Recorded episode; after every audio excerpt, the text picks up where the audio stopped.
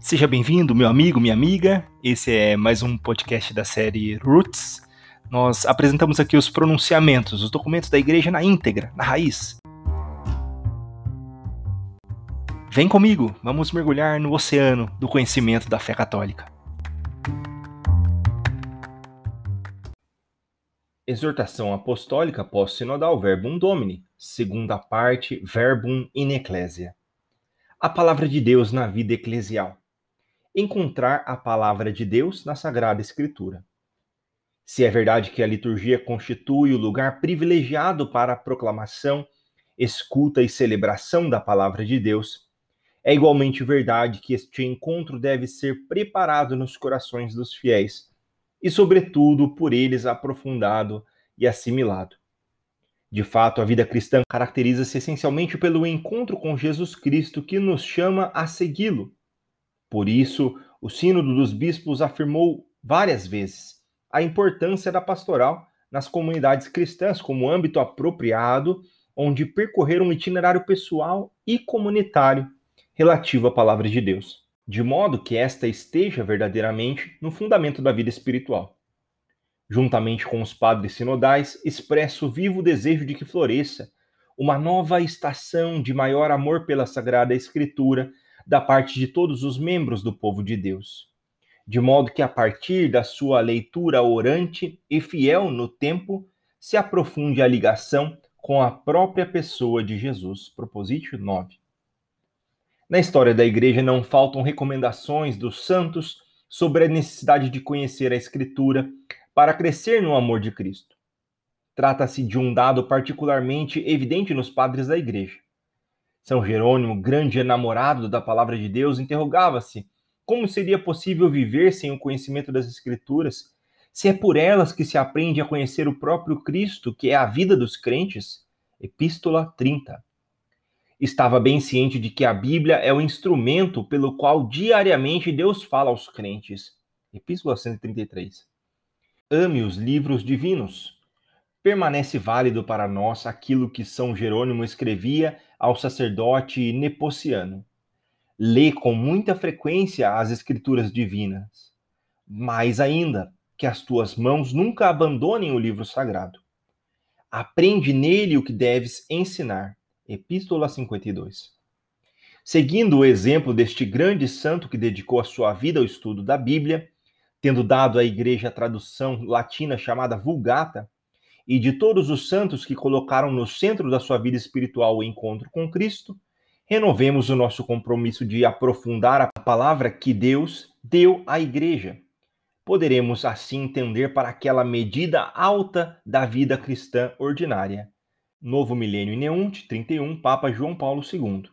Desejada pelo Papa João Paulo II no início do terceiro milênio cristão, que se alimenta constantemente da escuta da palavra de Deus animação bíblica da pastoral.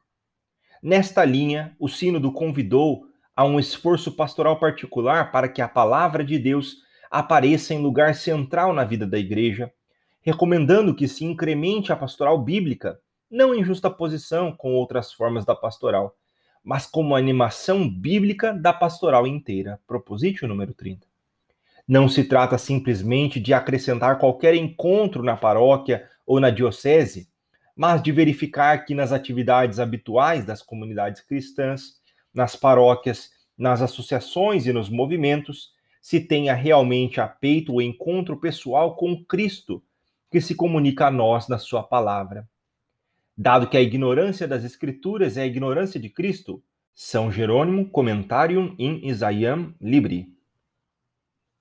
Então podemos esperar que a animação bíblica de toda a pastoral ordinária e extraordinária levará a um maior conhecimento da pessoa de Cristo, revelador do Pai e plenitude da revelação divina. Por isso, exorto os pastores e os fiéis a terem em conta a importância desta animação. Será o modo melhor também de enfrentar alguns problemas pastorais referidos durante a Assembleia Sinodal, ligados, por exemplo, à proliferação de seitas que difundem uma leitura deformada e instrumentalizada da Sagrada Escritura quando não se formam os fiéis num conhecimento da Bíblia, conforme a fé da Igreja, no suco da sua tradição viva, deixa-se efetivamente um vazio pastoral, onde realidades como seitas podem encontrar fácil terreno para lançar raízes. Por isso é necessário prover também uma preparação adequada dos sacerdotes e dos leigos para poderem instruir o povo de Deus na genuína abordagem das Escrituras. Além disso, como foi sublinhado durante os trabalhos sinodais, é bom que na atividade pastoral se favoreça também a difusão de pequenas comunidades, formadas por famílias ou radicadas nas paróquias, ou ainda ligadas aos diversos movimentos eclesiais e novas comunidades. Propositio 21, nas quais se promova a formação, a oração e o conhecimento da Bíblia segundo a fé da Igreja. Dimensão bíblica da catequese. Um momento importante da animação pastoral da Igreja, onde se pode sapientemente descobrir a centralidade da palavra de Deus, é a catequese, que nas suas diversas formas e fases sempre deve acompanhar o povo de Deus. O encontro dos discípulos de Emaús com Jesus, descrito pelo evangelista Lucas, Lucas 24, do 13 ao 35, representa um certo sentido o modelo de uma catequese em cujo centro está a explicação das Escrituras, que somente Cristo é capaz de dar. Lucas 24, do 27 ao 28. Mostrando o seu cumprimento em si mesmo. Propositio 23. Assim renasce a esperança mais forte do que qualquer revés que faz daqueles discípulos testemunhas convictas e credíveis do ressuscitado. No Diretório Geral da Catequese encontramos válidas indicações para animar biblicamente a catequese, e para elas, de bom grado, remeto. Congregação para o Clero, Diretório Geral da Catequese, 94 96. Neste momento, desejo principalmente sublinhar que a catequese tem de ser impregnada e embebida de pensamento, espírito e atitudes bíblicas e evangélicas mediante um contato assíduo com os próprios textos sagrados. E recordar que a catequese será tanto mais rica e eficaz quanto mais ler os textos com a inteligência e o coração da Igreja. Congregação para o Clero, Diretório Geral da Catequese. E quanto mais se inspirar por reflexão e na vida bimilenária da mesma Igreja. Por isso deve-se encorajar o conhecimento das figuras acontecimentos e expressões fundamentais do texto sagrado.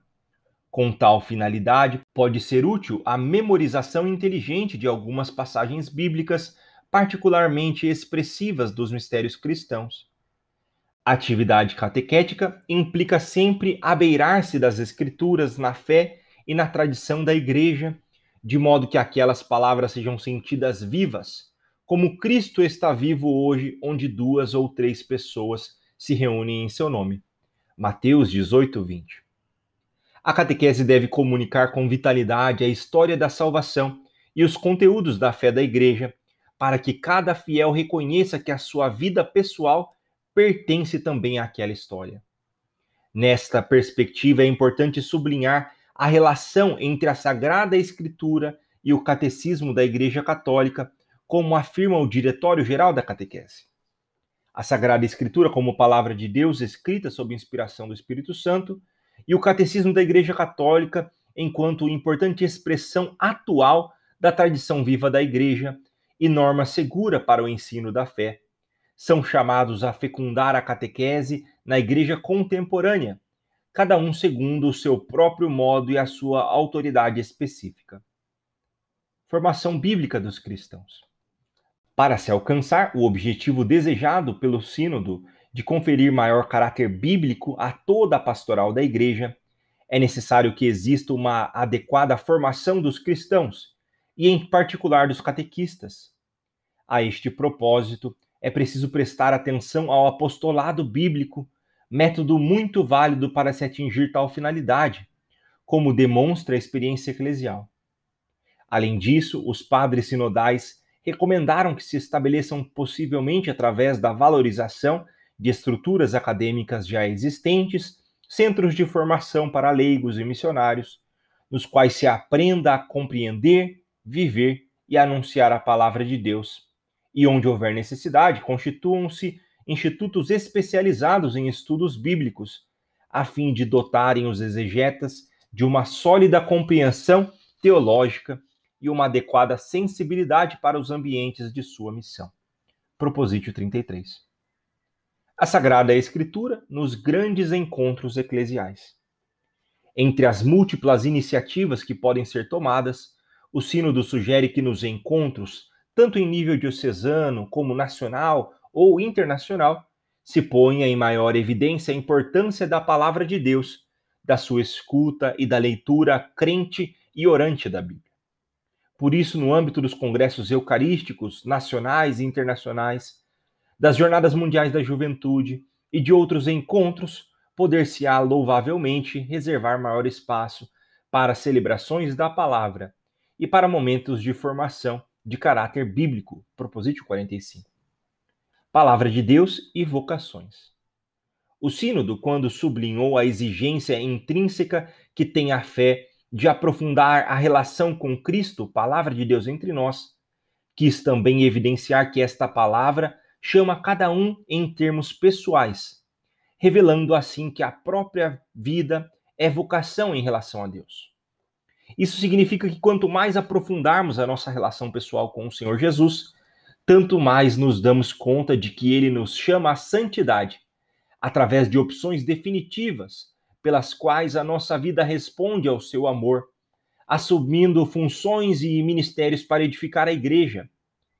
É neste horizonte que se entendem os convites feitos pelo Sínodo a todos os cristãos para aprofundarem a relação com a palavra de Deus, não só como batizados, mas também enquanto chamados a viver segundo os diversos estados de vida.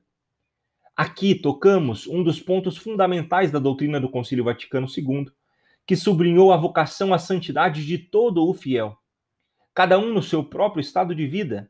Lumen Gentium 39 a 42. Na Sagrada Escritura encontramos revelada a nossa vocação à santidade. Sede santos, porque eu, o Senhor vosso Deus, sou santo. Levítico 11, versículo 49, 19, versículo 2 e 20, versículo 7. Depois, São Paulo põe em evidência a sua raiz cristológica, o Pai, em Cristo, escolheu-nos antes da constituição do mundo para sermos santos e imaculados diante dos seus olhos. Efésios 1, 4. Deste modo, podemos tomar como dirigida a cada um de nós a saudação dele aos irmãos e irmãs da comunidade de Roma, a todos os amados de Deus, chamados à santidade. Graça e paz vos sejam dadas da parte de Deus, nosso Pai, e da de nosso Senhor Jesus Cristo. Romanos 1, versículo 7. A. Palavra de Deus e ministros ordenados. Dirigindo-me em primeiro lugar aos ministros ordenados da Igreja, recordo-lhes o que afirmou o Sínodo. A palavra de Deus é indispensável para formar o coração de um bom pastor, ministro da palavra. Proposítio 31. Bispos, presbíteros e diáconos não podem de forma alguma pensar viver a sua vocação e missão sem um decidido e renovado compromisso de santificação, que tem um dos pilares no contato com a Bíblia. Aqueles que foram chamados ao episcopado e que são os anunciadores primeiros e com maior autoridade da palavra, desejo reafirmar o que o Papa João Paulo II deixou escrito na exortação apostólica pós-sinodal Pastores Gregis, para nutrir e fazer crescer a vida espiritual, o bispo deve colocar sempre em primeiro lugar a leitura e a meditação da palavra de Deus.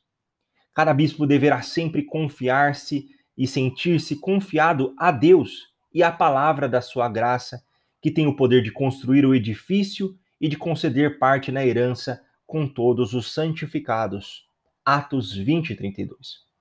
Por isso, antes de ser transmissor da palavra, o bispo, como seus sacerdotes e como qualquer fiel, mais ainda como a própria igreja, deve ser ouvinte da palavra. Deve, de certo modo, estar dentro da palavra para deixar-se guardar e nutrir dela como de um ventre materno. A imitação de Maria, Virgo Audiens e Rainha dos Apóstolos, recomendo a todos os irmãos do episcopado a leitura pessoal frequente e o estudo assíduo da Sagrada Escritura. Quanto aos sacerdotes, quero apontar-lhes as palavras do Papa João Paulo II quando na exortação apostólica pós-sinodal Pastores da Vobis, recordou que, antes de mais, o sacerdote é ministro da palavra de Deus, é consagrado e enviado a anunciar a todos o evangelho do reino, chamando cada homem à obediência da fé e conduzindo os crentes a um conhecimento e comunhão sempre mais profundos do mistério de Deus, revelado e comunicado a nós em Cristo. Por isso, o próprio sacerdote deve ser o primeiro a desenvolver uma grande familiaridade pessoal com a palavra de Deus. Não basta conhecer o aspecto linguístico ou exegético, sem dúvida necessário. É preciso abeirar-se da palavra com coração dócil e orante, a fim de que ela penetre a fundo nos seus pensamentos e sentimentos e gere nele uma nova mentalidade, o pensamento de Cristo. 1 Coríntios 2,16 e, consequentemente, as suas palavras, as suas opções e atitudes devem ser cada vez mais uma transparência, um anúncio e um testemunho do Evangelho. Só permanecendo na palavra é que o presbítero se tornará perfeito discípulo do Senhor, conhecerá a verdade e será realmente livre. Em suma, a vocação ao sacerdócio requer que sejam consagrados na verdade. O próprio Jesus formula essa exigência referindo-se aos seus discípulos. Consagra-os na verdade. A tua palavra é a verdade. Assim como tu me enviaste ao mundo, também eu os envio ao mundo. João 17, do 17 ao 18.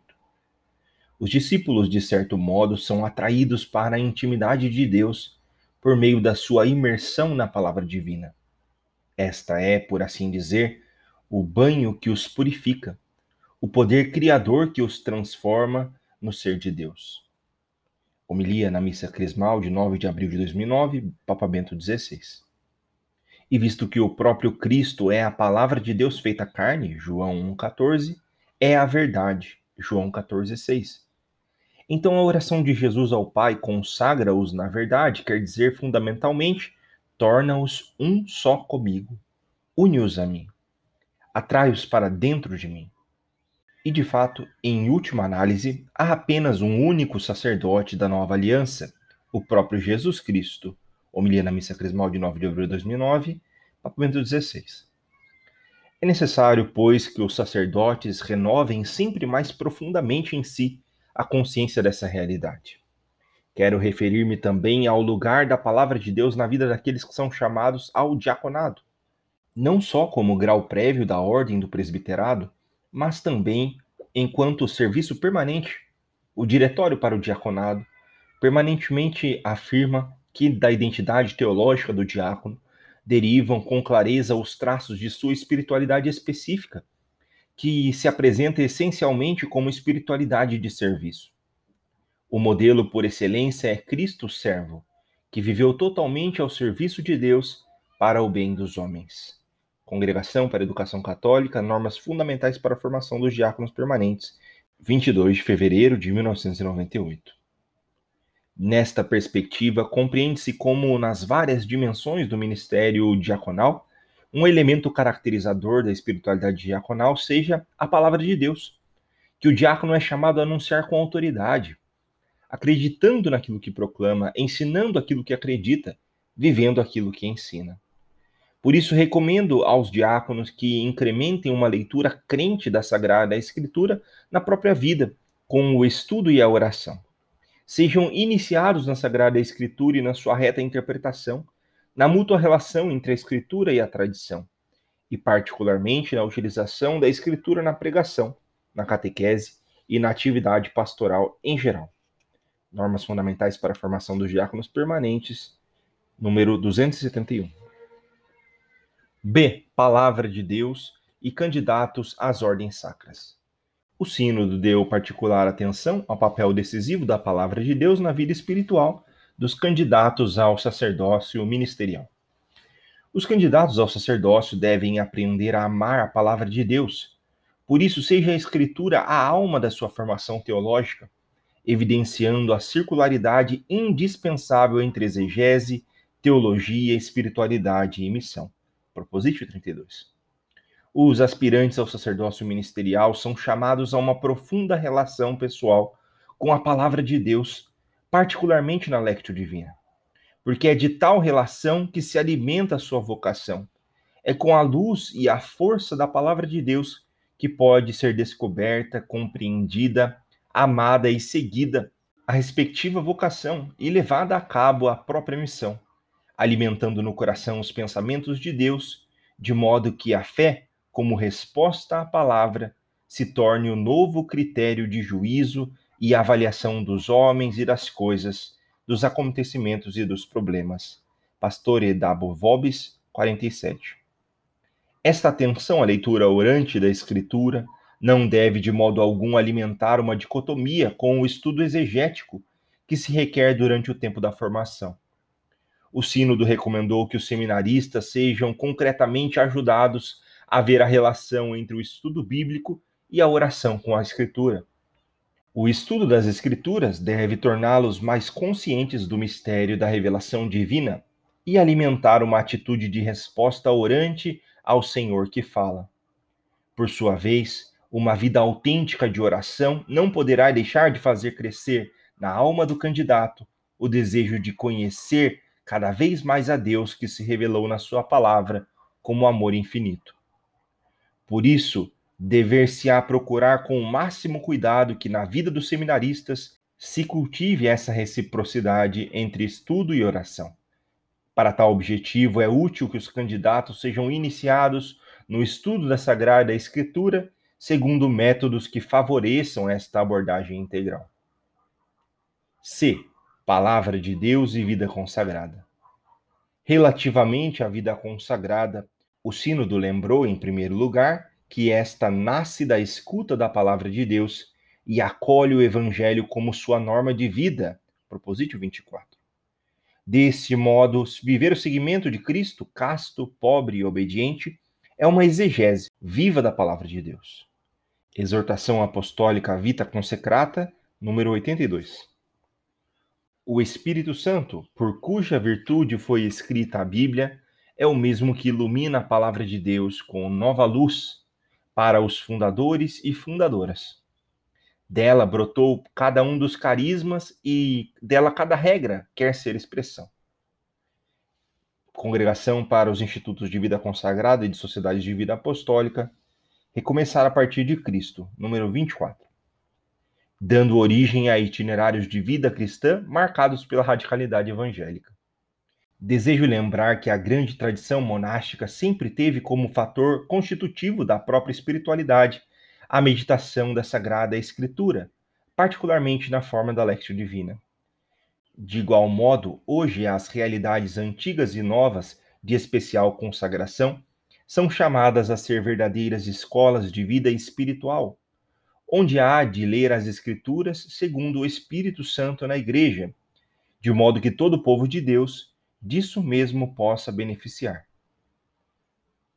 Por isso, o Sínodo recomenda que nunca falte nas comunidades de vida consagrada uma sólida formação para a leitura crente da Bíblia. Propositio 24.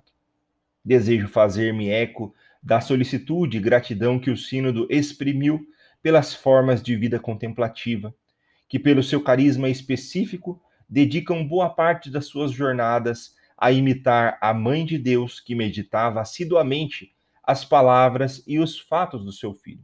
Lucas 2, versículo 19 e 51. E Maria de Betânia, que sentada aos pés do Senhor, escutava a sua palavra. Lucas 10, 38. Penso de modo particular nos monges e monjas de clausura que, sob a forma de separação do mundo, se encontram mais intimamente unidos a Cristo, coração do mundo. A Igreja tem extrema necessidade do testemunho de quem se compromete a nada antepor ao amor de Cristo. Regra de São Bento 4, 21. Com frequência, o mundo atual vive demasiadamente absorvido pelas atividades exteriores, onde corre o risco de se perder as mulheres e os homens contemplativos com a sua vida de oração, de escuta e meditação da palavra de Deus, lembram-nos que não só de pão vive o homem, mas de toda a palavra que sai da boca de Deus. Mateus 4:4. Por isso todos os fiéis tenham bem presente que uma tal forma de vida indica ao mundo de hoje o que é mais importante e no fim de contas, a única coisa decisiva, existe uma razão última pela qual vale a pena viver, isto é, Deus e o seu amor imperscrutável. Discurso durante a visita à abadia de Heiligenkreuz, em 9 de setembro de 2007, Papa Bento XVI.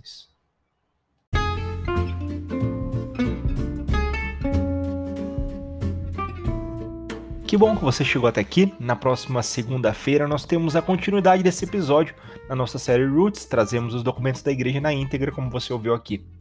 Nos acompanhe também no Instagram, no Facebook, bosque.católica. É um privilégio poder contribuir com a sua formação, o seu crescimento espiritual. Juntos vamos nos aproximando do Senhor.